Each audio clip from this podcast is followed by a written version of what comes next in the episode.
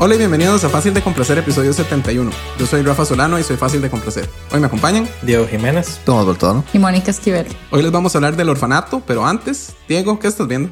Algo que iba a hablar para el capítulo pasado, pero no había terminado de ver, era In the Heights. Ya la había visto casi tres cuartas partes, pero después de hablar con Rafa, decidí volverla a ver. Decidí oír las, los álbumes en Spotify y sí, sí me gusta. Ya originalmente me había gustado, pero creo que Hamilton es mejor en todo, en tema, en todo. Eso es porque la, la he visto un millón de veces, mientras que In the Heights No, no, dos. y la he oído un montón. De hecho, me gusta más el soundtrack de Broadway que el, que el de la película. Creo que está mejor. Creo que hay muchos papeles que en la película o sea, no hay relaciones que se desarrollen tanto. Entonces, me, me gustaría más bien como ver la versión de In the Heights, de, como lo que hicieron con Hamilton, que la película. Creo que el único papel que, que creo que es comparable es el de Anthony Ramos. Sí, Lin Manuel Miranda había dicho que él interpretaba a Usnavi, pero que Anthony Ramos era Usnavi. Pero Christopher Jackson sí me parece que es mejor Benny y, y la mayoría de papeles. Creo que los de la película están bien, pero creo que los otros son mejores. De hecho, me puse a sacar como mi top de canciones de Lin Manuel Miranda. O sea, creo que las de Moana me gustan más en promedio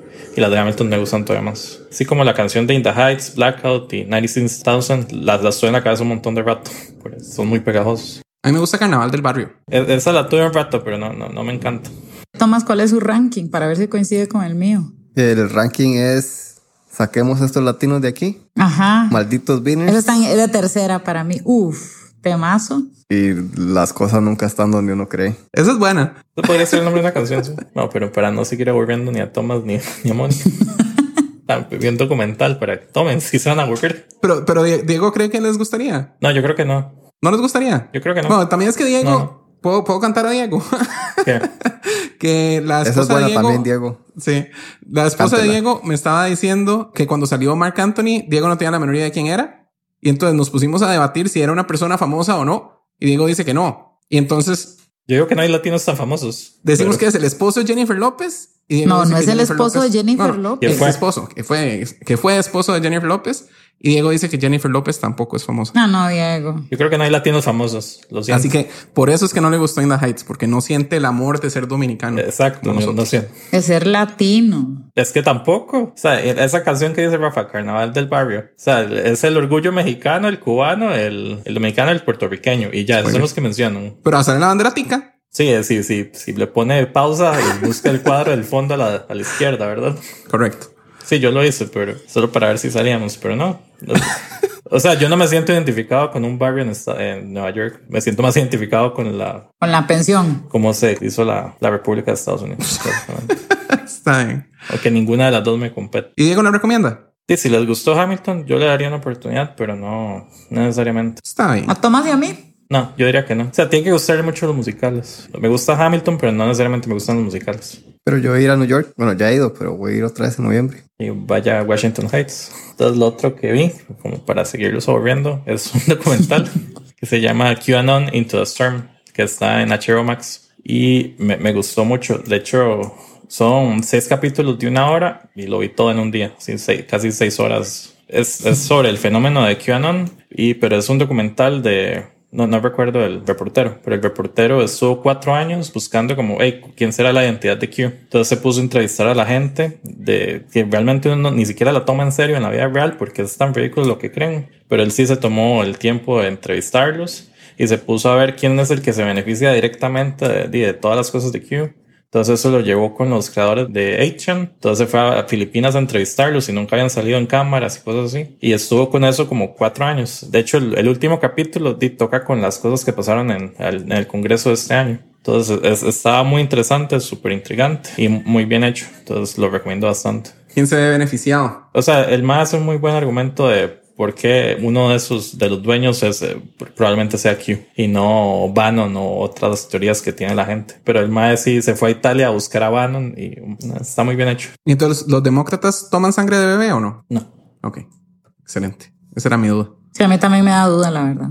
Incluso sí, sí mencionan Pizzagate y sí mencionan un poco de Gamergate, que todas esas cosas se fundaron en 8chan y que todo eso puede haber sido precursor a esto. Entonces eh, está muy bien hecho, está muy bien entrevistado. Sí, sí vi que había un poco de controversia porque uno no debería tomar a esa gente tan en serio. Entonces había gente que lo estaba criticando a él por, y por haberse tomado el tiempo y, y hacer un reportaje más serio sobre ellos. Darles una plataforma. Mm, Pero yo, yo creo que, o sea, que sí vale la pena porque digo, eso es cosas que yo nunca hubiera visto en Twitter, en todo lo que leo, porque di, todos los algoritmos lo curan a uno para que siga viendo las cosas que ya estaba viendo. Y no, no es como que van a convencer a alguien de creer en este montón de estupideces al ver el documental. Y lo otro que vi fue las películas de Evangelion en Amazon Prime, en particular la, la más nueva que es Evangelion 3.0 más 1.0 Tries Upon a Time, que tiene de los nombres estúpidos japoneses, que Rafa siempre se burla, como Kingdom Hearts de 358 sobre dos días. Pero sí, sí me gustó. Evangelion tiene como un lugar en mi corazón, porque hace 20 años lo vi originalmente, la serie original, y ahora di 20 años después y salió la, una película reciente de eso. Y para mí Prime se pagó solo porque hace unos meses estaba revisando si importaba las películas, los Blu-rays de Hong Kong y cada uno vale como 20, 30 dólares y yo podría importar los cuatro Blu-rays y luego vi que Prime los iba a tener entonces decidí no hacerlo y, y se pagó solo este año. Y como por 10 años más. Y sí, sí, está muy bueno. No sé si Rafa ha oído de esa serie alguna vez. O sea, debido al nombre, pero ¿tiene algo que ver como con robots como Power Rangers o no? O sea, robots gigantes, sí, piloteados como por adolescentes para salvar el mundo de apocalipsis causado por monstruos que se llaman ángeles. Es del tipo de serie que si hubiera salido un poco antes, el padre Minor lo hubiera censurado. por si hay un montón de imágenes súper perturbadoras, así, para alguien con sensibilidades católicas y se- cosas crucificadas y cosas así que... mm. Y el personaje es súper deprimido, que también pudieron haberlo agarrado por ahí. Y hay un montón de abuso emocional, pero se llama Tries Upon a Time porque es como el tercer final de la serie. Como ya había terminado dos veces más y este es como... Yo creo que es el mejor final hasta ahora. Si les gusta eso, pues, estaba muy bueno. Y hay que ver todo lo demás primero. Puede ver solo las películas, supuestamente, pero yo creo que es mejor haber visto todo lo demás. Está bien. Igual las películas son como siete horas, pero entonces, no, yo creo que para Rafa no se lo recomiendo. Para Mónica, que es tan fan del anime, Yo creo que tiene que tener apego a esos personajes. Puede verlo por él. O sea, sí es bueno. Y de hecho, sí inspiró un montón de, de anime posterior a él. Pero no sé, yo creo que hay cosas mejores. Yo diría que Death Note es mejor. está bien. Entonces Diego está viendo In the Heights en HBO Max, QAnon Into the Storm también en HBO Max y Evangelion 3.0 más 1.0 Thrice Upon a Time en Prime. Y Tomás, ¿qué estás viendo? Yo esta semana vi todo lo que Rafa ya ha visto. Porque me obligó a verlo. Vi Jungle Cruise. Rafa ya había hablado de Jungle Cruise. ¿Qué le pareció? Eh, creo que me gustó más que a Rafa, pero estuvo bien como, como una película familiar de aventura. ¿Qué era lo mejor, La Roca? La, la roca es lo mejor. En cualquier pregunta que haga, la respuesta es la roca. ¿Qué es lo mejor en la WWE? La roca. ¿Qué es lo mejor de Rápido y Furioso? De la familia. Ah, esperaba que fuera La Roca. La Roca es parte de la familia. ya no. Spoilers. No es buenísimo, pero estuvo bien. Para alguien que no escuchó la parte de Rafa, es como algo en el pasado, Es como de época. de época, diría Rafa. Ajá. Así como que tienen que ir a, a una parte del, del Amazonas a encontrar un, un algo especial, tipo Indiana Jones y cosas así, pero como más familiar. Sí, me gustó como razonablemente. Es un gran review. Gran review, Tomás. Lo felicito. Gracias por su aporte. Gracias a mí. Eh, después vi Space Jam, la nueva, que Rafa también la mencionó. Le prometí a todo nuestro público que yo iba a hacer un review más verdadero que el de Rafa, porque la Ajá. opinión de Rafa no importa. ¿Sí? Y el resumen es lo que dijo Rafa está bien.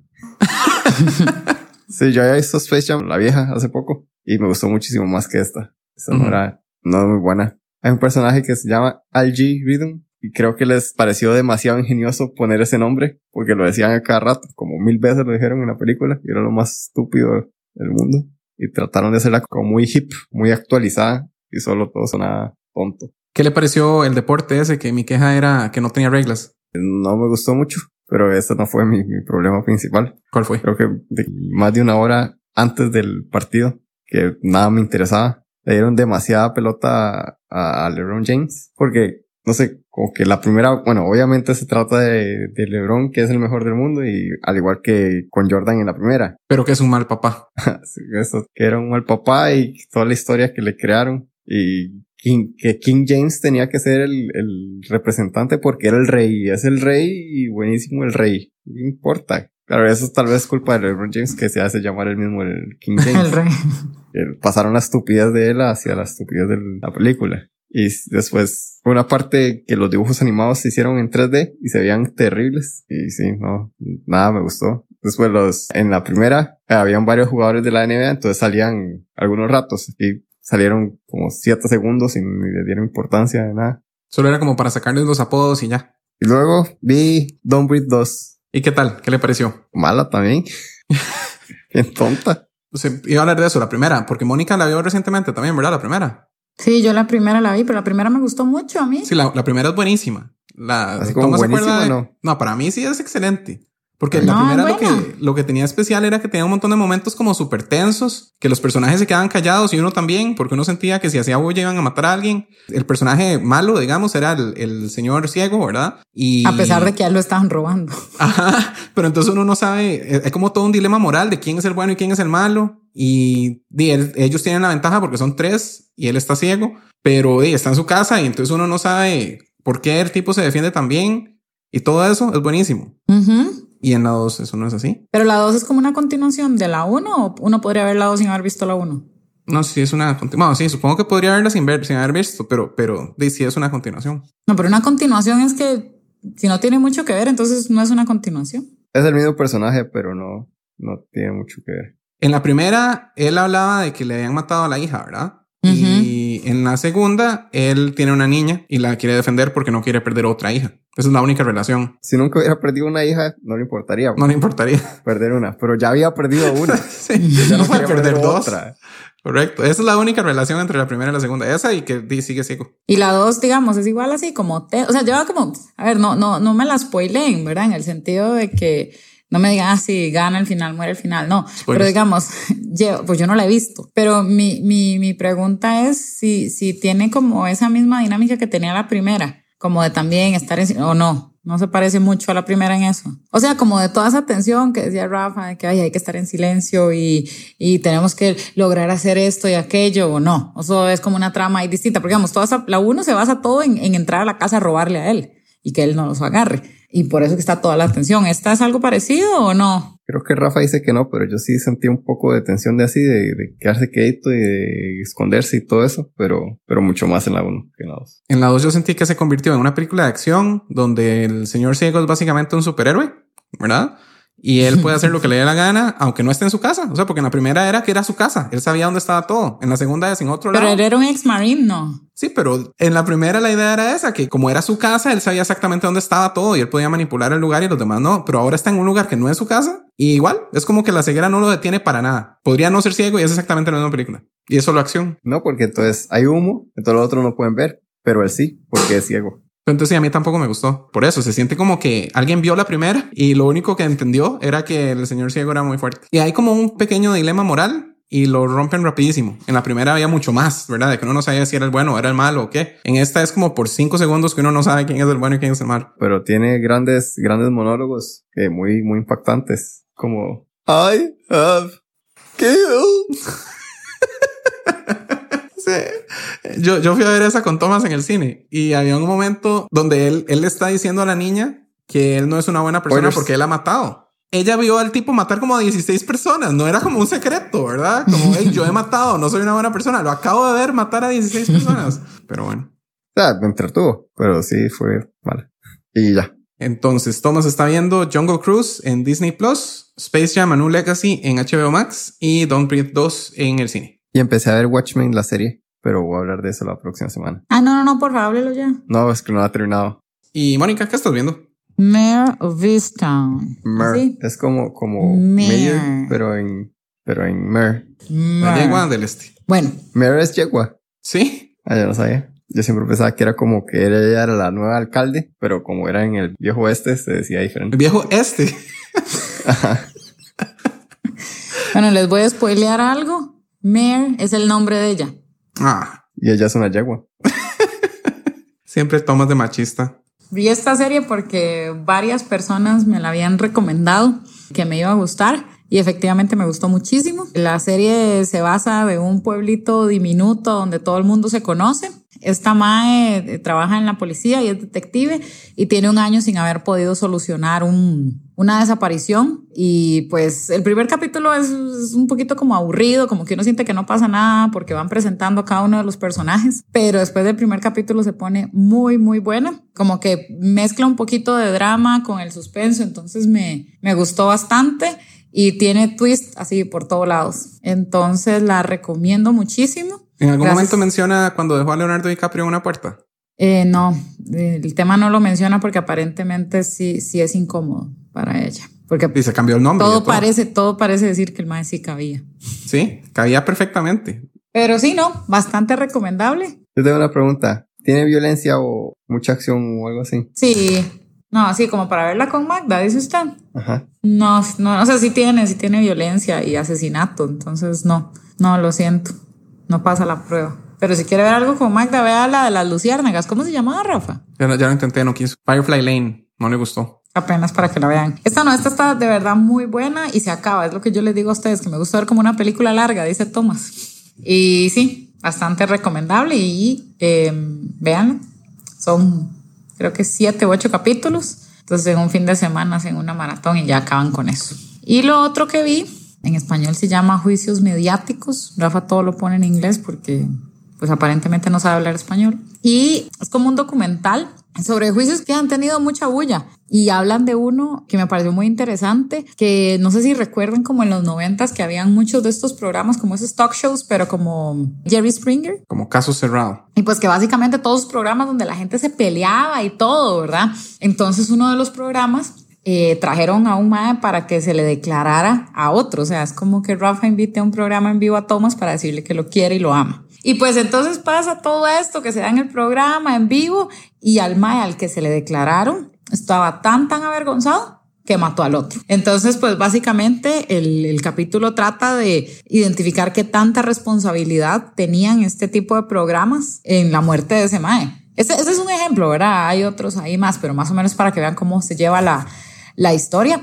Entonces, ¿qué responsabilidad tenían estos programas basura de que el otro hubiera matado al mae?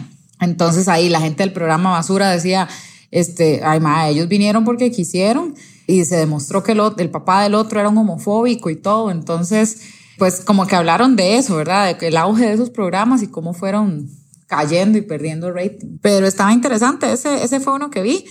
Había otros que, uno que a Rafa le puede interesar, que era un homicidio. Entonces sí me va a interesar. Sí, de personas afrodescendientes y que eh, el MAE los atacó porque dijo que lo iban a asaltar. Entonces es el punto donde uno dice, nada, ¿de verdad lo iban a asaltar o el MAE estaba siendo racista? Entonces como que por ahí van las historias donde sí tiene uno como que se inclina a cualquiera de los dos lados. Entonces me pareció interesante por, por eso.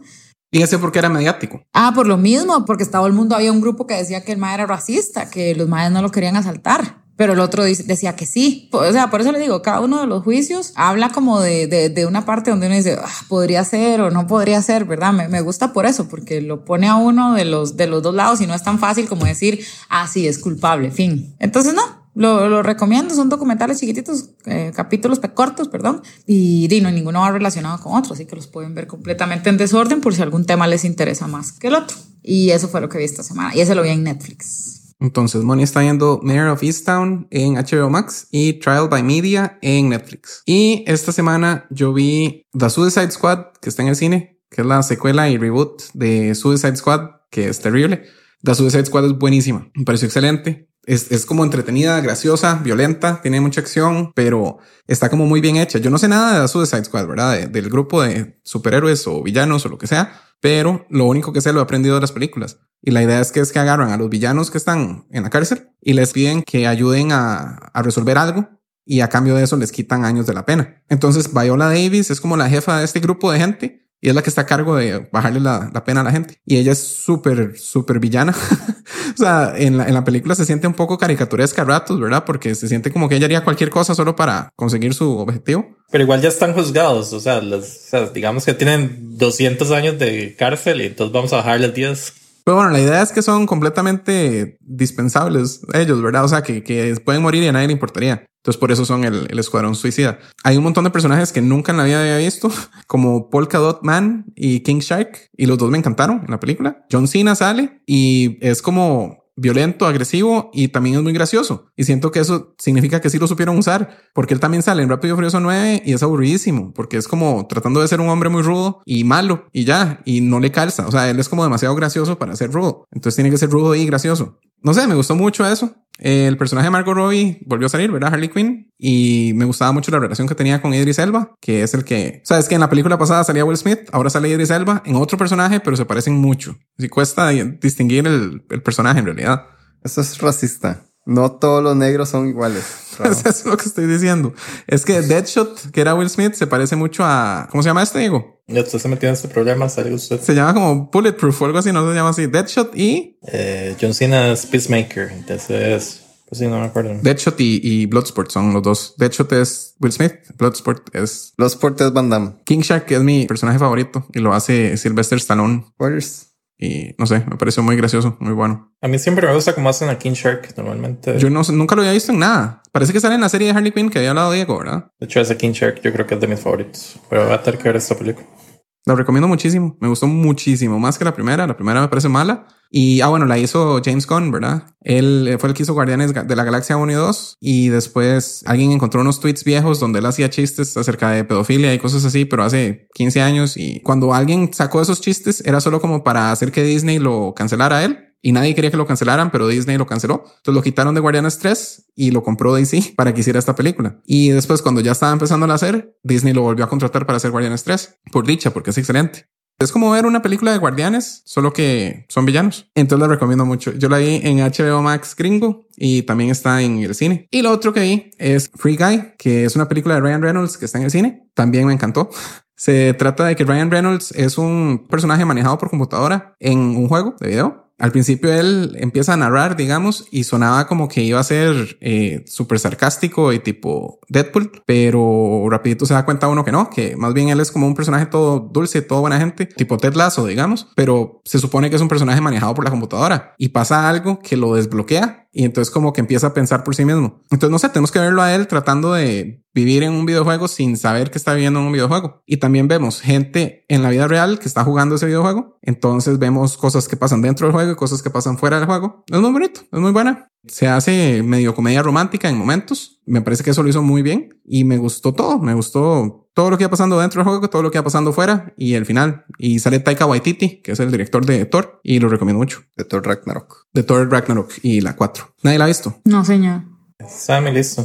Pero no sentí que fuera la película que valía la pena ir a ver al cine. Sí, vale la pena. Es buenísima. Y tiene un montón de referencias también a otros juegos. Entonces, vale la pena. Yo sí la recomiendo muchísimo. Y lo otro que vi, ya para terminar, es una película de Bob Odenkirk, el que hace a Better Call Saul, Saul Goodman. Eh, se llama Nobody y tuve que alquilarla. Estuvo en el cine como una semana, yo creo. Es una película de acción tipo John Wick, pero el personaje principal es interpretado por Bob Odenkirk. Entonces uno no espera ver a alguien tan normal, digamos, siendo un personaje de, una película de acción. Y es excelente. Me gustó más que las de John Wick en realidad. Tiene muy buena acción y es corta. Dura 92 minutos. Se ve rápido y todo el rato hay como o acción o el principio que nos, nos dan como la falsa idea de que él es un inútil. Y sale Christopher Lloyd, que era Doc Brown en Back to the Future. Y me parece impresionante porque pensé que tenía 900 años. Parece que tiene como 80, pero todavía actúa y, y lo, lo hizo muy bien. Y me gustó. Y parece, o sea, la dejaron puesta como para que haya una secuela. Así que sí, véanla. En serio, vale la pena. Nobody.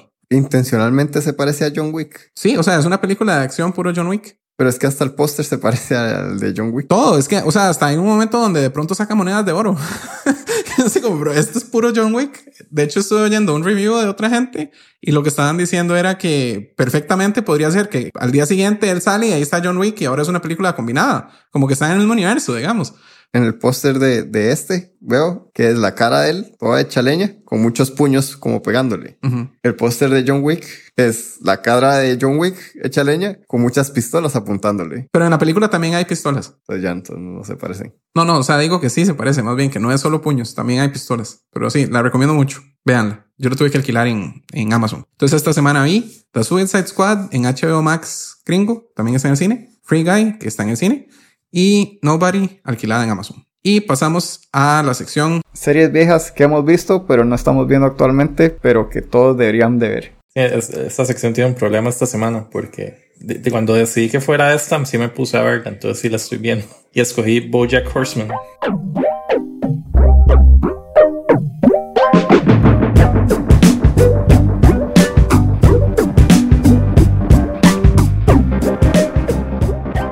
Cuando salió la última temporada, ya estábamos haciendo el podcast y creo que citándome a mí mismo, había dicho que era de las mejores series que salieron en los últimos 10 años y no solo animada. y que es como la serie más humana y con sentimientos más humanos. Y es curioso porque es la que tiene los, los personajes con cabeza de animales. De hecho, Oscar lo puso ahí en el chat. Yo creo que sí es la mejor serie de Netflix fácilmente. Rafa decía que era Black Mirror, pero yo creo que Bojack podría ser la mejor. Porque es, creo que lo peor es al inicio, como los primeros cinco capítulos, y no son capítulos malos. Pero tampoco es un show que lo ayuda a uno a seguir adelante y a sentirse bien consigo mismo, sino es un show donde uno le muestra qué tan fea y cruel puede ser la vida real. Como algunas relaciones solo se arruinan para siempre y no vuelven a ser lo que eran antes. No importa qué tanto te golpee la vida y te tumbe, lo importante es qué tanto puedes levantarte y seguir adelante y seguir pushing forward. Eso es algo de la serie, porque nunca he oído a Thomas dar un mensaje tan positivo. No, es de Rocky. Pero ah. lo que dijo es Diego, eso no va. Eso. Yo vi cuatro episodios porque Diego me presionó de que tenía que ver dos y me dijo que los primeros cinco son los peores. No logré llegar al quinto, pero me está gustando mucho. Está excelente. Y esos son los peores, ¿verdad? Es como un actor acabado de, de un sitcom de los noventas. Y... y hace, yo que los vengo empezando, este se sintió como que la serie de él de los noventas es como Full House. Y entonces que él es Bob Saget, básicamente. Y es que de hecho es como que él era todo dulce en su serie original y después en la vida real es como todo amargado, como odioso y vulgar. Y igual que Bob Saget. Entonces sí, me, me, está haciendo gracia eso. Por lo menos en los primeros episodios que hay, hay momentos en los que salen también las niñas que ya no son niñas y entonces se ve la relación que él tiene con, por lo menos con una de las chiquitas. Y es preocupante pensar si eso pudiera haber pasado como con Bob Saget y las niñas de Full House. De hecho, di, di ya Rafa dio los cinco personajes principales que son The Bojack, Diane, eh, Todd, Mr. Peanut Butter y Princess Caroline. Mr. Peanut Butter es un, un labrador. es. Todavía no entiendo muy bien cómo funciona este universo en el que hay personas y hay animales. Digamos, vi una, una escena que voy a spoilear donde hay una mesera que es una vaca y le da a un tipo un pedazo de carne y dice, tome su carne. y el tipo, perdón. Y no sé, me hizo gracia porque es una vaca dándole vaca a alguien. De hecho, como mencioné en, eh, cuando hablaba de Nobody, que digamos al principio, como dije, ¿verdad? Hace unos segundos, hay como todo un montaje donde enseñan lo aburrida que puede llegar a ser la vida en Nobody. De no sé, es como una cosa que dan repetida, a como va pasando el tiempo, uno ve como que aburrida que es la vida de este tipo, y es porque la vida llega a ser aburrida a ratos, ¿verdad? De hecho, la, la intro de Bojack es muy buena, pero es solo es como él va, de como going through the motions, así cómo va su día y, y cambia durante toda la, la, serie, así como las personas que hay en el fondo van cambiando conforme hay pues, nuevos personajes o personas salen o entran en la vida de hoy. Y algo que iba a decir es que la serie es como súper continua, no es como Family Guy o, o, Los Simpsons de que en un episodio pasa algo y no necesariamente se referencia ahí, sino digamos en el episodio 3 que Rafa ya vio, queman un silloncito y ese sillón pasa quemado todo el resto de la temporada. Y no, pequeño spoiler del capítulo 6 para Rafa. Se roban la, la letra D de Hollywood, entonces todo empieza a llamarse Hollywood y todo el mundo hace referencia y el cambio es automático y en la intro cambia también. Está súper bien. Y me gustan mucho como los chistes. O sea, tiene como varios chistes, pero, o sea, la serie es bastante deprimente en muchas partes. Hay como chistes así como que hay una oveja cortando el zacate. Entonces, si el zacate va hacia la boca, entonces solo se empieza a comer el zacate. Pero anda con una podadora. Y esos gags visuales me hacen mucha gracia. Que son como cosas que están en el fondo y no necesariamente lo hacen tanto. También tiene muchos juegos de palabras y dad jokes y cosas. Ajá, digamos, hay una parodia de Quentin Tarantino que es Quentin Tarantulino. Entonces, una tarántula. y también en la temporada 2 sale Elisa Kudrow, que es el mejor papel que ha hecho desde Matt About You. Está intencionalmente brincándose todo Friends. sí, exactamente. Por ahí también hay un capítulo de Me Too, antes de que Me Too fuera popular. Todos, como di, nosotros estamos a la, a la es un hipster Me Too. E, ellos lo, hicieron antes de que fuera. Entonces, de, demasiado bueno. Y, o sea, después del capítulo 8 sí se vuelve muy heavy, mucho más heavy de lo que está ahorita. Pero ahorita es como muy jaja y luego hace como un switch. Sí, o sea, hasta ahora es, es muy graciosa y hay momentos en los que uno ve que tal vez él no está viviendo tan bien como debería vivir o como que tiene problemas que debería estar resolviendo, pero no, no he visto todavía qué es lo que, porque siempre hablan como que es una serie muy depresiva y cosas así, eso todavía no le he llegado, pero me está gustando, lo siento como Rick and Morty un poco, pero me gusta más. Siento como que Rick and Morty eh, cree que es más inteligente de lo que es y esta es más inteligente de lo que parece. Un detalle interesante es que cada temporada tiene un uso de la palabra fuck pero solo uno en toda la temporada. En todo lo PG solo se permite uno. Entonces es, es gracioso como, como lo usan diferente en cada temporada y cuando lo usan es como el momento fuerte, casi siempre. Como, casi todas las temporadas son de 12 capítulos y el 11 casi siempre es un downer. Y salen muchas voces importantes que según Thomas es lo único que me importa a mí de las cosas que veo, pero vi que sale, bueno, Will Arnett es el, el Bojack Horseman, sale Aaron Paul como el Todd, el, el Sí, yo, compañero. yo iba a decir que ese era el mejor papel de Aaron Paul, pero Breaking Bad también. Alison Brie, Amy Sedaris, Patton Oswalt, Kristen Scholl. Eh, Oscar preguntó que cuál era mi capítulo favorito.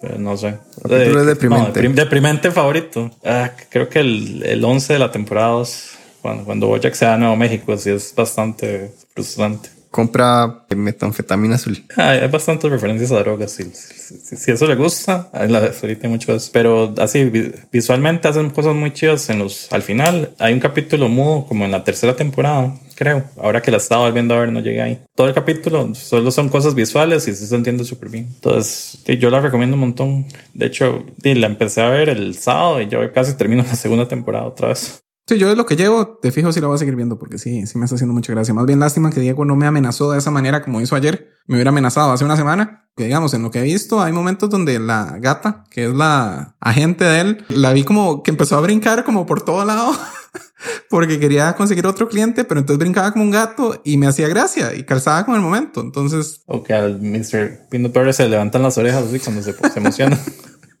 tristeza, es que es, es un, es un labrador y siempre está feliz. Así son los labradores. Entonces puede estarle pasando algo terrible y él solo está feliz. Él, él ama a todo el mundo. Mónica la va a ver. Sí, sí, sí, vieron que no sé si me dio muchas ganas, creo que ya me la habían recomendado también, entonces muy probablemente la vea. Pero eh, me pasa lo de que si estoy viendo algo y tiene una pausa de un año, ya me pierde. Ahora ya podría. Pero y vi todo lo que había en el momento. Y después había que esperar a que saliera una nueva y nunca salió. Y así termina la sección. Series viejas que hemos visto, pero no estamos viendo actualmente, pero que todos deberían de ver. Y pasamos al análisis sin spoilers de El Es Orfanato. una casa preciosa. ¿Cómo dieron con ella? Yo me crié aquí. Esto era un pequeño orfanato. Siempre quise volver, así que se nos ocurrió la idea de la residencia. Todo va a salir muy bien. Cuando vivías aquí de niño, no tenías miedo.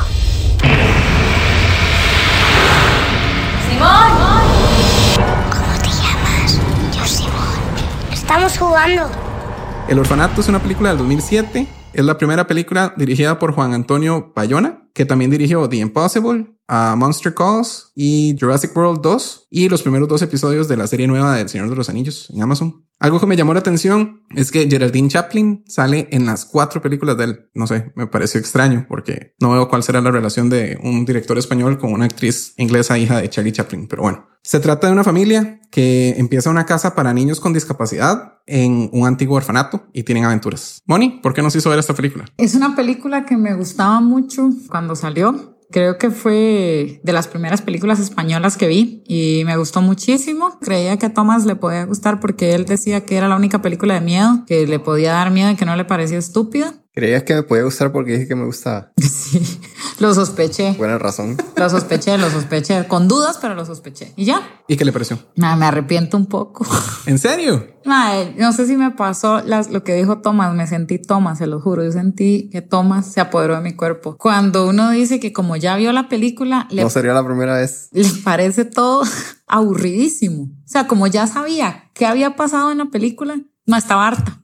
O sea, la película es buena, es buena, estoy consciente que es buena y me gustó mucho, pero mae, para verla una o dos veces en la vida, aún que tenía años de no verla, ya sabía lo que había pasado y nah, la sentí muy lenta y me aburrió mucho. ¿Tú no la recomienda? No, sí, sí la recomiendo, pero no que la vean por tercera vez. Pues si ya la vieron, tomen la decisión ustedes mismos si la ven de nuevo. Thomas, ¿es la única película de miedo que vale la pena? O sea, sí me gustó, pero no me acordaba de mucho lo que pasaba. Me acordaba de que me había gustado cuando la vi originalmente. Y sí es de las pocas películas de miedo que a pesar que tiene cosas como eh, sobrenaturales, la mayoría no es tan, tan sobrenatural, no pasan tantas cosas inexplicables y así. La mayoría es como centrada en la realidad. Y sí me acuerdo que sí me pegó unos sustillos. Sí me gustó. De las pocas películas de miedo que creo que puedo decir que sí me gustado. Y sí, seguro como la vi hace tanto, no me acordaba mucho, entonces sí me gustó otra vez, esta vez que la vi. ¿La recomienda? La recomiendo. Sí, es una buena película de miedo. Sí. Si todas las películas de miedo fueran así, sí vería más películas de miedo. No, porque entonces ya la vi. Entonces, ¿para qué voy a ver tantas? Diego, ¿qué le pareció la película? Sí, me gustó, creo que es porque las motivaciones de los personajes son como creíbles. O sea, cuando pasa algo paranormal, y a veces no tiene sentido cuál es la motivación de esta cosa, solo, solo es pura maldad. Como que en esta, las motivaciones son como más creíbles en- por ese lado. Y los personajes también. O sea, creo, creo que hay un par de cosas que creo que no, no me hicieron tanta gracia, pero en general creo que es una buena película de miedo. De hecho, la vi con mi hija y a ella también le gustó. Ah, que ella está viendo, queriendo ver películas de miedo, ¿verdad? Ah, creo que estaba esperando un poco más. Creo que esta fue un poco más light lo que esperaba. No se asustó mucho. No, igual di, hay un par de jumpscares, pero di, es más de que di, se cierra una puerta dura o algo así. Sí, son como tres sustos, ¿verdad? Yo creo, los que pega la película en realidad. Diego lo recomienda. La recomiendo, pero supongo que si la vu- vuelvo a ver me va a pasar lo que le pasó a Moni, de que esto di, ya sé qué va a pasar y es estúpido. Bueno, no sé, no me parece estúpido, pero yo, yo la vi en el cine, en el 2007, supongo, porque fue cuando salió. Y me había gustado mucho, pero ahora no me acordaba absolutamente nada. Me acordaba que había un niño que se llamaba Tomás, nada más. Se me parece un poco al conjuro, pero me gustó mucho más que el conjuro. Y yo pensaba que no, que el conjuro me gustaba más. Este, tal vez por lo de que el conjuro es mucho con niños y esta es también, por lo menos el niño principal, ¿verdad? Y este, también tiene como, como ese toque de acomodar todo para poder seguir a los fantasmas o algo, ¿verdad? Como, como de poner una cámara y de ver, tratar de ver cosas paranormales que estén pasando. En eso sentí que se parecía un poco al conjuro, pero tenía eso de que no se iba a estupideces, no se iba a posesión demoníaca ni nada así de como pasa en el conjuro, ¿verdad? Entonces, no sé, me gustó eso, que no había como todo un exorcismo ni nada parecido. Y como dije, sí, me pegó unos cuantos sustillos. Me acordaba de los sustos, pero no me acordaba de por qué era que había pasado todo lo que pasó ni nada de eso. Entonces, la disfruté como la primera vez. La recomiendo mucho. Y pasamos a spoilers. Spoilers. El profesor Barriga se hace delgado después. Sí, pero eso es después de la película, entonces no sé si cuenta como un spoiler de la película. Me hace gracia que llevan a la medium, hace toda esa cosa y ella, I'm out y jala. O sea, usted resuelve su problema. Pero yo creo que ella sí quería seguir, ¿no? Pero fue que la, la el, el señor no quería, o sea, la estaba acusando de, de ladrona y no, no entiendo qué, qué pensaba que era la estafa. Y que seguro después les iba a decir, ah, bueno, quieren que haga otra sesión de estas y le diga dónde está su hijo, deme dinero. Sí, pero espérese a que le digan eso para enojarse, ¿no? Sí, sí, el señor estaba bien mozote, la verdad. Sí, me cayó mal él. También el, el que la dejara sola después. Sí, pero ella le pidió eso. No, pero él se quería ir. O sea, más bien, si él no hubiera estado en eso de que ya se tenía que ir y dejar todo tirado, tal vez la señora no hubiera muerto. Spoilers. No, no sé. Él le, di- él le dijo que se fueran juntos. No creo. Yo al final ahí que revivió al hijo y revivió a los fantasmas. Todos los fantasmas, sí. Y este, ¿cuáles son los sustos? ¿Qué, qué fue lo que más los asustó? Eh, Mónica, uno de los sustos. Cuando atropellan a la señora. Ese es el mejor para mí. Y es que ella, benigna, y vuelve a ver, y pa, se la vuelan. Y es que uno no se los espera porque, digamos, yo recuerdo que de esta película me gustaban, eran pocos jumpscares, pero por ejemplo eran muy buenos. Porque ese uno como que no se lo espera. Me acuerdo de Rafa que siempre dice que, las, que, que creo que cuando damos miedo es cuando está como luz de día, porque de verdad no, no, no se espera uno que ahí en la calle vayan a atropellar a la madre, vaya a ser un susto así. Además de que no fue un susto como de, ah, el demonio en ese momento tocó la puerta, ¿verdad? Yo, yo lo siento así como muy fino ese jumpscare. Porque para mí esta película, más que jumpscares, lo que tiene es el susto como de, de ver a este Will así, con esa máscara, ¿verdad? No, y luego la atropella y le intenta quitar el silbato y luego, ¡ah! Esa, esa, ese fue el susto que me pegó a mí más, el, el segundo, cuando le agarró la mano. Porque es que el, el señor, que es doctor, ¿verdad? Confirma, ya no, está completamente muerta. Se quita toda la sangre de la boca de él y después ella sigue viva. es que era el reflejo, no, ya estaba muerto. Yo creo que no era un reflejo. No, entonces refleja usted visto que la gente sigue. Bueno, no es que no. O sea, tienes razón, Tomás, pero a la vez también Rafa está muy estúpido lo que estamos planteando. Porque sí sé que se dan esos reflejos, pero no así. Pero entonces, Moni dijo el accidente, Diego dijo lo de la mano y yo también. Hay uno más bueno. Cuando Tomás llega y, y la empuja en el baño y le prensa la puerta en, en la mano. Ese a mí me pegó sustillo también. Y después que todavía se tiene que arrancar la uña. Hay uno que yo creo que es, pero que ese sí es por puro, porque le ponen fuerte el volumen. Cuando la madre abre como la puerta, como que caen todas las, las herramientas de la puerta, que es donde al final fue que se metió el carajillo. También ahí. Y también cuando la ventana se cierra, cuando ella dice que ocupa ayuda para encontrar al chiquito o algo así, y la ventana se cierra y se rompe y encuentra debajo del, del asiento las cajitas. Cuando se revienta el vidrio también me asustó un poquito, principalmente porque no supe qué pasó. Tuve que devolverlo como 10 segundos y verlo de nuevo y vi que fue que la ventana se cerró. Pensé que alguien había tirado algo. Yo también pensé que había tirado una piedra o algo. Y yo qué raro que no le molestó. De hecho que Rebe acaba de poner uno que sí, que sí era el que me acuerdo, el de un, dos, toca la pared, que cuando al final van apareciendo los chiquitos atrás, Ajá. así uno por uno. Y ese no era jumpscare, ese era como un miedo Ajá. que iba formándose despacio y estaba bueno. Es que esos son como los miedos que tiene esta película. Yo no sé si por eso fue que a Thomas le puede gustar un poco más que el resto, ¿verdad? Que es como nada más miedo de tensión de estar ahí, porque ya da miedo de nada más la escena. O cuando el niño, la primera, cuando sale Tomás, pero no era Tomás, antes de empujarla a la tina, que solo aparece ahí, bien Y freaky. pero ese no era Tomás. No, era el hijo. Era el hijo, ¿en serio? Sí, pero ahora, ahora hablamos de eso porque yo tengo un For Dummies aquí para apenas para esto.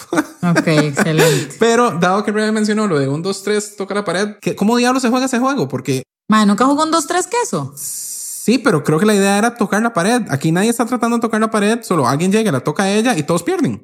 O todos ganan. O no, no hay un objetivo. Tienen que correr. ¿Y qué pasa? Es pato, pato, ganso. No, no se parecen nada a pato, pato, ganso. Sí, porque lo tocan y salen corriendo. Pero entonces, ¿cómo ganan? O sea, ¿cómo gana la chiquita? La que está, la que está diciendo un, dos, tres, toca la pared. ¿Hay manera de que gane? No hay ganadores ni perdedores en este juego. Solo muertos. El juego no estaba bien planeado, bro. Sí, ese juego no tenía sentido. Porque siempre alguien iba a llegar y tocarla. No había forma de ganar. Rafa, o sea, usted está consciente que ellos de verdad no estaban jugando, ¿verdad? ¿Cómo no? O sea, que el juego se juega en la vida real, pero no están jugando ahí. Nada más los más aparecieron y ya. Pero en la primera vez, Es que eso es como un 2-3 queso. Usted hace así y el primero que tocaba la pared ganaba, porque recuerde que el juego va un, dos, tres, que y uno volvía a ver y uno tenía que acercarse lo más posible y quedarse quieto cuando la persona volvía a ver y ya. ah, ok. El que llegue primero a la pared gana. Entonces el primero que tocó a la niña ganaba siempre. Sí. Pero ¿por qué salían corriendo después? Porque ganó. No La anda. sé, ya celebrando, ya, y no sabían qué más hacer. Estaba un poco tonto el juego. Pero bueno, yo tenía un For Dummies. Ajá. Entonces aquí está la trama For Dummies. Simón la quiere llevar a, a que vea la casa de Tomás. La casita de Tomás. Sí. Ella por No, alguna razón casita, no, ¿no? quiere. él- Ella, él decía la casita. Por alguna razón ella no quiere ir a ver la casita de Tomás y quiere ser mamá necia y le da una cachetada y no se disculpa. Porque estaban, venían llegando niños o algo así. ¿Y cómo le fue? ¿Y cómo le fue? ¿Disfrutó a sus niños nuevos? No, perdió a su hijo. ¿Por qué? Por no hacerle caso. ¿Qué le costaba ir a ver la casita de Tomás? Pero ella le da una cachetada y ni siquiera se disculpa. Y se ve que se quiere disculpar porque se pasó de la raya. Pero bueno, no, le, no se disculpa. Después, el niño se disfraza de Tomás y la ataca, ¿verdad? Él se va a esconder a la, a la casita de Tomás y ella ve todo suelto, entonces lo, lo encierra y se muere. Entonces él se muere porque él se disfrazó de Tomás y se fue a esconder y ella lo encerró. Y después los niños muertos le ayudan a encontrarla. Ella se suicida y viven felices para siempre. Esa es la trama. Pero yo no sabía que ese era el chiquito. Pues quién que- pensaba que era Tomás. Sí, el fantasma, ¿no? Sí, pero no era sobrenatural la película. Y entonces los otros chiquitos, ¿cómo la ayudaron a encontrarla? Solo por eso. no, y eso era lo único sobrenatural. Y las, y no, y las, las pistas, ¿quién las puso? Los, los chiquitos fantasmas. Ahí está, ve.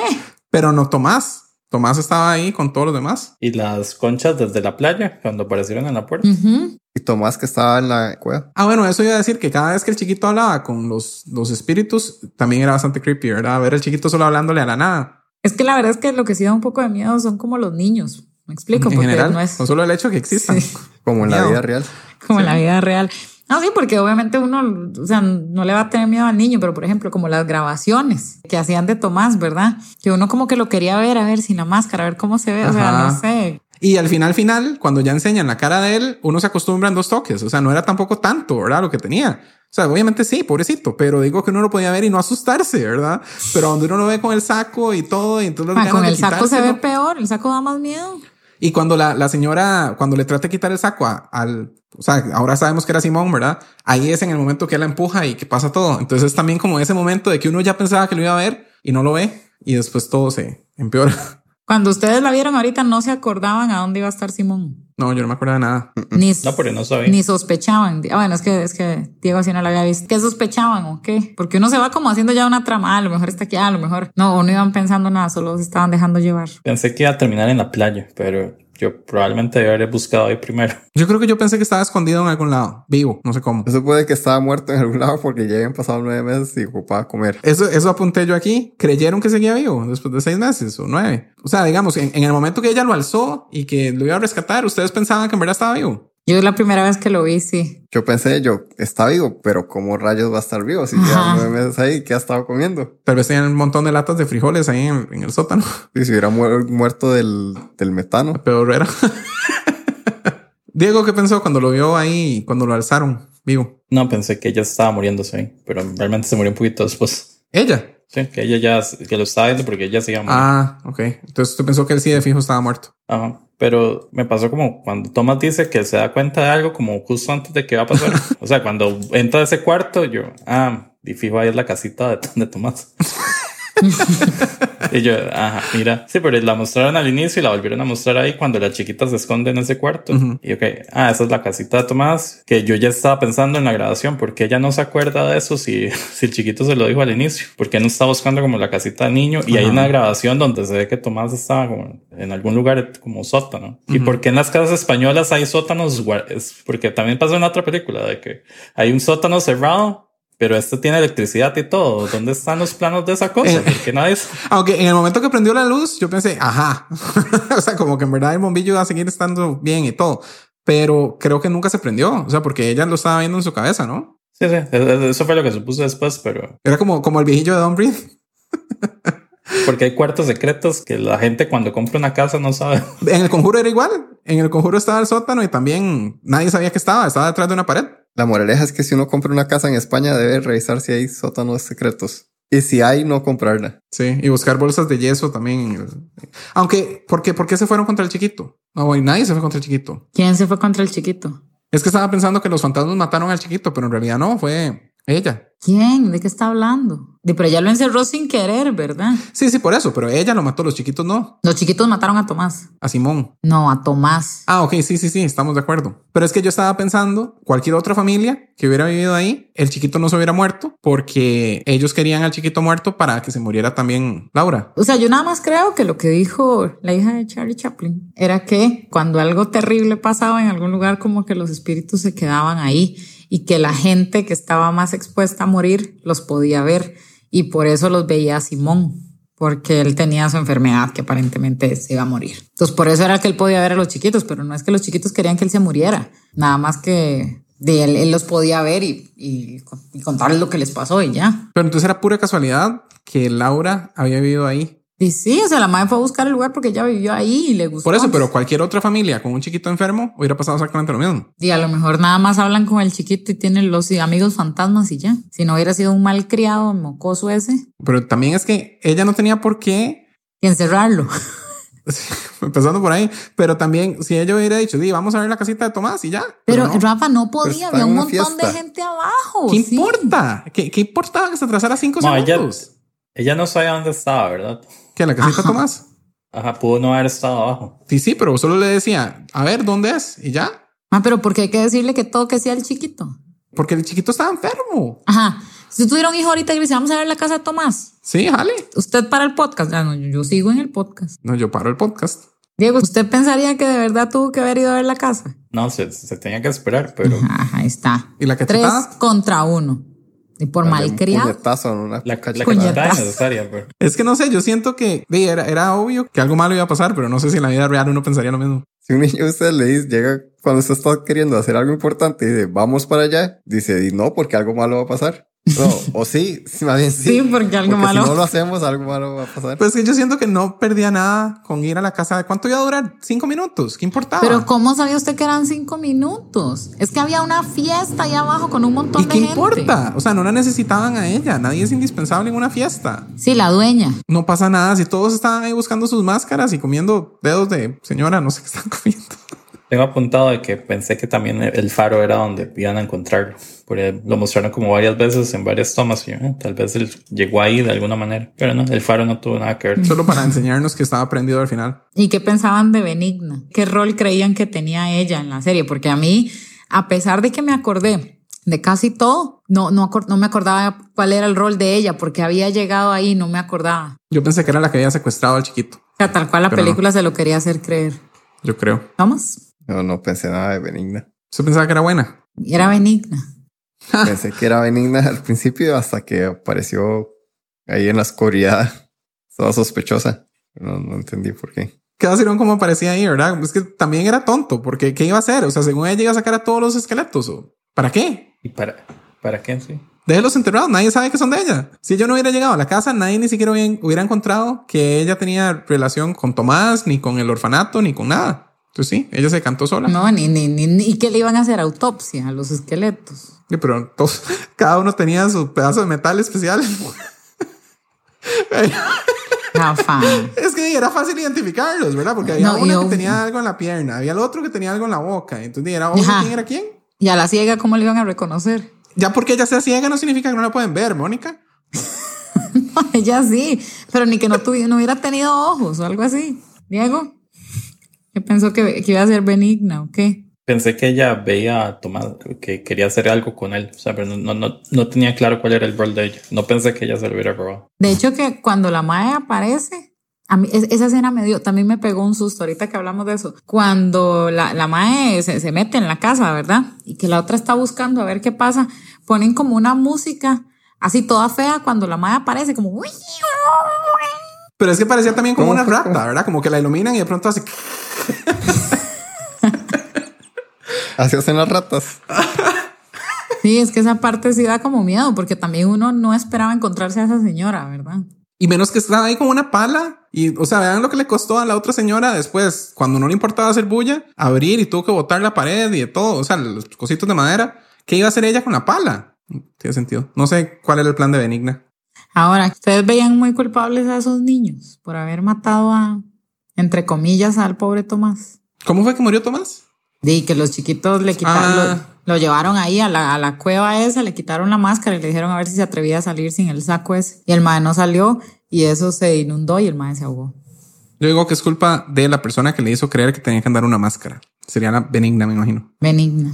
No, porque vea que al final él está sin máscara y todos los niños lo aceptan y todos son amigos y sí. Y él se lleva a la chiquita ciega y ella es la que toca a Laura y dice, hey, es Laura. Y entonces todos van felices porque nadie sabía que era Laura hasta que ella lo confirmó. Y ella es la única que puede definir si es o no es Laura, ¿verdad? Porque las personas cambian con los años y al tocarlos no cambian. Pero ahí estaba Tomás y todos aceptaban a Tomás sin máscara.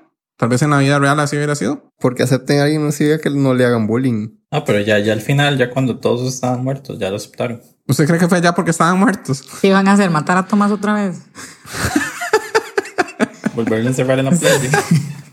No, pero no sé, yo siento que la mamá le debe haber hecho creer que esa máscara era necesaria y esa- ella fue la culpable. Y probablemente a ella alguien le hizo creer que tenía que ponerle una máscara a su hijo. Entonces esa fue la verdadera persona culpable. Deje de juzgar. Seguramente fue Belén. De Belén. Belén. Pero se llama la actriz. Ajá. Laura. Cuando, Laura. Cuando se iba, como, ¿por qué no le ponen máscara a este niño? Y dice, chao.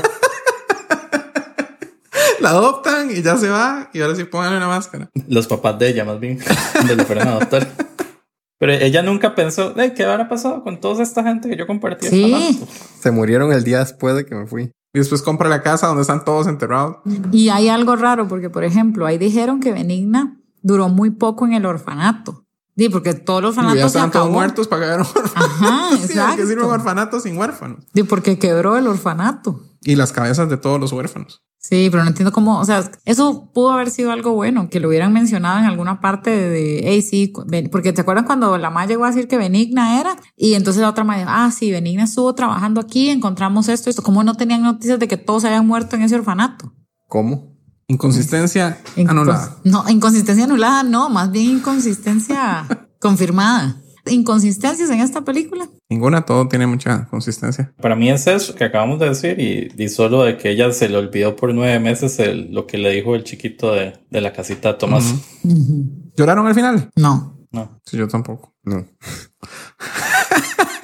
No, yo sí, cuando, cuando lo reconocen y que dicen es Laura y todos llegan y la abrazan y viven felices para siempre. Eso me gustó. Me gustan los finales felices. No eran asesinos. ¿Cómo no? Y mataron a Tomás. La sociedad mató a Tomás. Los niños. Ellos solo eran parte de la sociedad. Que no, que por un momento a mí lo que más me gustó claramente de esta película es que tiene un final triste. Porque la primera vez que yo la vi, cuando yo vi que todos estaban resucitando, yo, ma, es en serio. Cuando, cuando pide el deseo, la madre, ¿verdad? ¿Qué es eso? Tiempo, tiempo. Cuando vi que todos estaban resucitando, ¿qué, qué- a qué se refiere? No, no, no, por eso, por eso volví a decir que cuando la madre encuentra ya a, a Tomás y pide un deseo y que el madre abre los ojos y todo, yo dije, Simón. Simón, y que dice, y al Willa se despierta y yo, no, es en serio. O sea, ya me había molestado al final cuando vi que se despertaron todos los otros mierdosos que estaban muertos también, entonces ya me sentí mejor.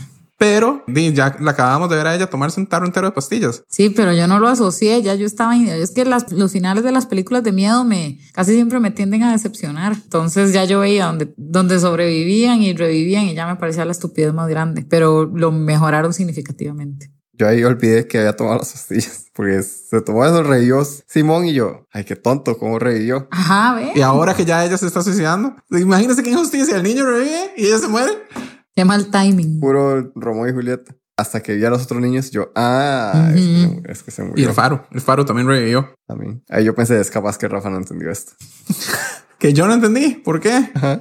No sé, Rafa a veces no entiende cosas obvias. Como usted. Diego. Ah, que solo a mí me molestó la, la escena donde se quiebra la pierna en la playa, de que la hacen toda borrosa, toda confusa. Luego hay otra escena parecida más adelante. Yo no entendí por qué se cayó el esposo. ¿Y Era como? Laura, no, ay, la marea está muy alta. Y él se tira y se cae, y la otra se cae, y se quiebra la pierna y solo era agua. Pero sí es que se quebró muy dramático la pierna, porque de hecho que sí, también un toque se ve como que se quiebra así y se ve abierta. Sí, a mí también Sí. me molestó eso. Yo mí lo que me molestaba era cómo iba metiéndose así al, al agua. Si tenía la uña ahí desgarrada, fijo le ardía. Pero le ardía más la pérdida de su hijo. No creo. Hubiera adoptado. Ay, qué inapropiados. Lo hubiéramos terminado hace cinco minutos. Y ya nos salvábamos de todo esto que acaba de hacer Tomás. ¿Opiniones finales? A mí, antes de las opciones finales, ya creo que ya es suficientemente odio. El que no entendió, pues, que se quede con la idea equivocada. No era necesaria esta última escena para explicar lo, que deberían haber entendido. Estaba pensando que, que hubiera sido bueno que enseñan eso donde está el- el- la lápida, ¿verdad? Que dice Laura y Simón y los huérfanos y los nombres. Y que después se enfocaran en el cuarto y que están todos los huesos de todo. no, no hubiera servido. Que estuviera todavía Laura con el bebé alzado y todos los huesos y después los huesos de todos los chiquitos llenos de yeso en cada cama. Eso hubiera sido bueno. Y cómo llegaron los huesos de los niños ahí. Magia. ¿Cómo llegaron los juguetes y los tesoros de cada uno? Ah, no, no, no lo distraiga, no lo No, no, estoy diciendo que es la misma forma en que le llegaron Bueno, los tesoros. buen punto, buen punto, buen punto. Gracias, Mónica. Pero ese era como objetivo. Buen punto, Tomás, sí, es cierto. Opiniones finales, Diego. Eh, a mí me gustó. O sea, Moni ya la había hypeado bastante. Entonces no sé si estaba esperando un poquito más. No quedé decepcionado, pero sí sentí como que es- la película es más creepy que de miedo. O sea, como, o sea, sí tiene sus sustos, pero sí es como para que no se sienta incómodo. Pero sí, sí la recomiendo, sí me gustó. No creo que la vea pronto de nuevo. Y creo que subutilizaron al señor Barriga. Podrían haberlo usado un poco más. Y a Geraldine Chaplin. Tomás, opiniones finales. Eh, sí me gustó, es de las pocas películas de miedo que me gustan. No diría que es así excelente, pero sí, de las mejores de miedo. ¿Qué le gustó? Y Que me gustan. Que me gustan bien, mucho, bastante, pero no demasiado. Pero para Eso. ser de miedo, sí me gusta. Mónica, opiniones finales. Y sigo pensando que la película es muy buena, pero en serio, verla otra vez, ya sabiendo qué pasa en todo, se hace increíblemente aburrida. Creo que fue Thomas el que dijo eso un día de estos de una película, o Rafa, no sé. Que sí, como que se hace muy aburrido cuando ya uno sabe qué pasa. Entonces, claro, ya va uno y uno, ajá, ajá, y como que está deseando que llegue al final. No sé ni para qué todas las putas la estoy viendo, ¿verdad? Pero, pero sí, me pareció un poco aburrida verla después, aunque sé que es una muy buena película. Nada más les recomiendo que no la vean otra vez si ya la vieron y les gustó, ya dejen que ahí muera. O sea, denle un retiro si les dio correcto. amnesia. Sí, tal vez si les dio amnesia Bueno, bueno. también. A mí me gustó mucho que no me acordaba de nada, entonces sí fue como verla por primera vez, pero creo que sí tienen razón que si la viera de nuevo ahorita, de apenas, o sea, que se encerró el chiquito, ya después de todo eso, como que pierde completamente la gracia, ¿verdad? No es como el sexto sentido, digamos, que vale la pena volverla a ver inmediatamente después. Esta no, No. solo sería Porque aburrido. todo se explica muy rápido, o sea, y, cuando ya la madre como que descubre qué fue lo que pasó, como que la misma película le explica a uno cada cosa, entonces ya Sí. no hay cosas como las que uno quiera poner detalles. Sí, como que uno diga, pero ¿cómo fue que quedó encerrado? Porque uno sabe exactamente cuándo fue, ¿verdad? Cuando ella puso los palos ahí en la pared y ya. Entonces sí. Pero para verla una vez, sí siento que es muy buena. ujú. Y sí, sí es mejor que El Conjuro. Estoy de acuerdo. Rafa había dicho que El Conjuro era la mejor película de miedo de, de historia. Probablemente lo dije en algún momento. Pero después tal vez también lo dije de Siniestro y de todas las otras que hayamos visto de miedo. Pero sí, no, estaba muy buena. Sí me gusta. Y así llegamos al final del episodio acerca del orfanato. Muchas gracias a todos por escucharnos. Síganos en instagram.com slash fácil de complacer. En Twitter, arroba fácil complacer, que lo maneja Oscar, que es arroba osolano07. Yo soy arroba Rafa Solano, Diego es arroba Diego JC, Tomás es arroba THOVAKO y Moni es arroba Moeski86. Y nos despedimos. Yo soy Rafa Solano Diego Jiménez. No, perdón. Y Mónica Esquivel. y hasta luego.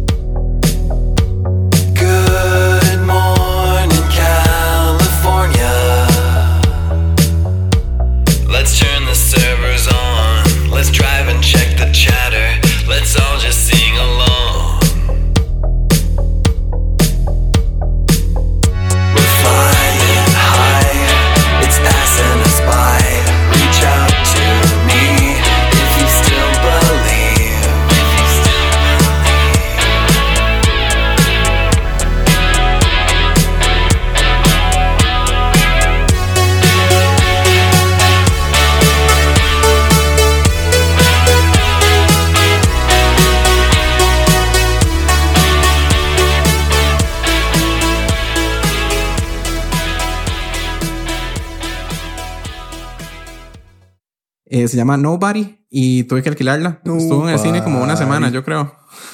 ¿Nobody qué? Me acuerdo que alguien decía, Nobody knows the trouble I'm in, o algo así decía. Ah, Sheldon, Sheldon, Sheldon. ¿Era Sheldon? ¿Cuándo? Hay un capítulo que él está como en las gradas cantando. Ah, se les puedo apostar lo que sea. Ay, qué coreano. No, de ahí que lo conozco.